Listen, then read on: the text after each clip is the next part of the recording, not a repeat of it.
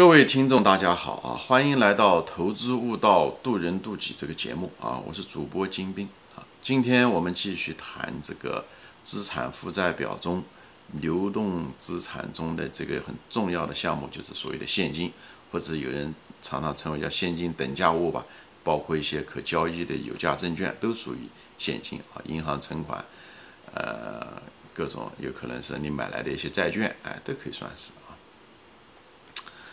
嗯，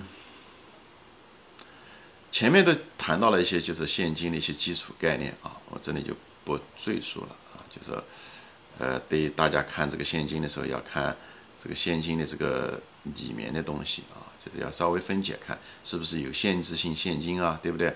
呃，而且呃，要知道现金的来源啊，是经营来的呀，还是投资来的呀？呃，还是呃从筹资啊啊来的？这个东从。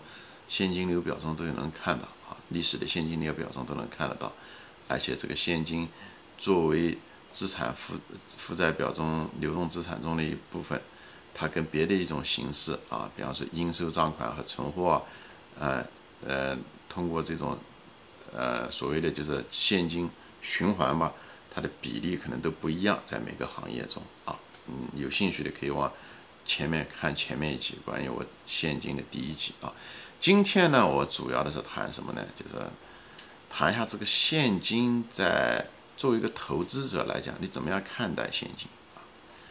其实上，实际上啊，就从一个呃很高的角度来讲，你看的是什么呢？现金就是你要，它是一种平衡，它是一种什么平衡呢？就是一种盈利能力啊和负债能力的一种平衡啊。呃，现金多了。那么，它盈利能力可能就比较差，因为我们前面说过，这个这个钱一定要流动才行。流动什么意思？就是它它要变成存货，对不对？你才能赚钱啊，对不对？以后存货卖掉了以后变成应收账款啊，最后就变成现金，对不对？所以现金它本身是产生利润中它能力最差的，在这三个形式中，在存货、应收和现金这流动资产中三个形式中，现金的嗯那个。赚取利润的能力最差，因为它，你如果是全部都是现金的话，它只能收银行的利息，那银行利息的收益率是很低的，对吧？我们都知道，所以呢，一定要让它转动。所以，作为从盈利的企业家，从企业家的角度来讲，从企业的角度来讲，他实际上不希望这个现金过多，希望现金，呃，越少越好。这样的话，把钱可以把这个资产，对不对？就像一个饼子一样的资产。呃，他把这资产能够能够放到存货或者应收上越多越好啊，生产的越多，当然前提是能卖掉啊，以后呢销售的越多，对吧？能够生产，能够又销售，这样的话这钱才能滚起来啊。但是在另外一方面呢，就是从盈利角度来讲，你当然希望现金，呃，比例越来越少，越少越好，别的形式流动资产形式越多越好，对不对？但同时呢，呃，又涉及到一个什么东西呢？就是负债。对不对？你得还钱啊，比如你欠人家这个商家的钱，或者是银行的一些贷款到期了，或者是债券你发行的债券到期了，啊，你欠税务局的钱等等这些东西，你你你得要那个要有现金才行，对不对？你不能讲你你是一个生产钢铁公司，你你不能讲给他几吨钢铁交就算是交税了，或者是银行欠钱，你给他几吨铁，哎，这不行，是吧？所以呢，你得拿现金，所以呢。这在这时候的时候呢，它是一种防守策略，所以现金一定要够啊才行啊，就是一定要有足够的现金来付这些短期的一些债务啊，各种各样的债务。所以呃少了也不行，多了也不行，就这个意思。所以现金就在盈利能力和偿债能力之间啊啊寻找一个平衡体啊平衡点。啊，其实企业很多啊，大多数破产的企业，它并不是经营不行。大多数破产的企业，这死吧，直接的原因并不是突然之间经营不行了啊，呃，可能跟经营有关系，但主要的是很多都是因为资金链断裂。所谓的资金链断裂，就是还还不起债了啊，就突然之间企业呃拿不出钱来，虽然它有很多资产，对吧？比方说说呃疫情嘛，对不对？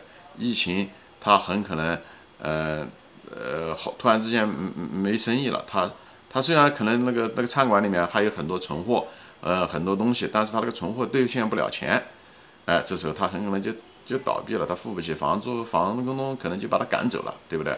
呃，还有别的啦，就是像银行很多倒闭也是这样子的，他把他把那个借债借了给别人，嗯，但是他钱一时半会收不回来，但他欠别人的钱，对不对？可能呃客户要挤兑他，他很可能就不行了。所以，呃，特别像这次疫情嘛，大家可能这种体验，我想很多做生意的人就突然之间资金链断裂啊，这个就是这个东西，就是现金少了啊，呃，突然之间有很多短期债务无法偿还。最后造成一种叫做就是猝死，就突然之间死亡，就像心肌梗塞一样的，突然之间死死亡。虽然一个人身体很好，各个方面都不错，但但另一秒钟的时候就是供血不足，以后人就整个死了，这是一个巨大的浪费啊！因为他身体、肌肉、大脑都是正常的，但是就是很可惜，血突然之间断流了啊！所以这个是很危险，很危险。大多数企业破产都是这个原因，最后债券到期还不起。银行要叫他还钱，他还不了啊，最后这个会清算啊。所以呢，大家对这个现金有一个初步的一个认识，就是说现金少，那么有风险；现金多呢，有呢那个影影响盈利能力啊。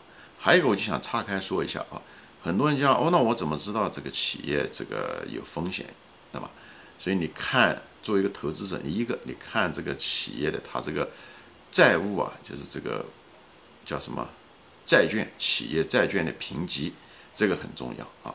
企业债券的评级如果评低的话，它在市场上的时候，至少他付给人家利息要高，他才能够人家才愿意借钱给他，对不对？所以他财务费用会变高啊，在呃利润表中，他财务费用就会变得高啊。另外呢，它的利率高呢，这个其实是。呃，一个是费增加了费用，最主要的是增加了风险。对于投资者来讲，很可能，呃，是就是市场上银行或者是债券人、债权人觉得这个公司是有风险的。其实银行和债权人比你我普通投资者知道的更多，因为他会问很多问题，而企业必须要回答他们，所以他们对企业的资产和营运情况是很清楚的。呃，不像我们这个投资者，我们只能看到年报和季报。那银行他要贷款给他，他会问很多具体的问题，他对他的营业收入、他的顾客的组成等等应收款，他很细。所以银行知道的东西更多，他更像这个知道内幕的人啊。所以，呃，这些人更敏感。所以我们要看他如果评那些。评级比较低啊，或者是利率比较高啊，说明银行就觉得它不，嗯嗯，觉得比较危险。所以作为一个投资者的时候，这些东西都可以参考。所以你就看这个公司的利率，借债就是债券的利率是不是高，银行的利率如果高于同行，这个就是很大的风险。呃，这个我们讲过，投资风险第一啊，风险第一，盈利能力嘛其次，它活下来，对不对？留得青山在，不怕没柴烧。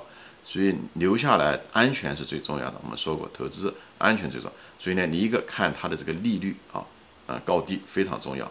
还有一个就是它这个评级啊，还有一个就是它的这个现金跟这个短期债务的这个比例啊，知道它短期的偿付能力怎么样？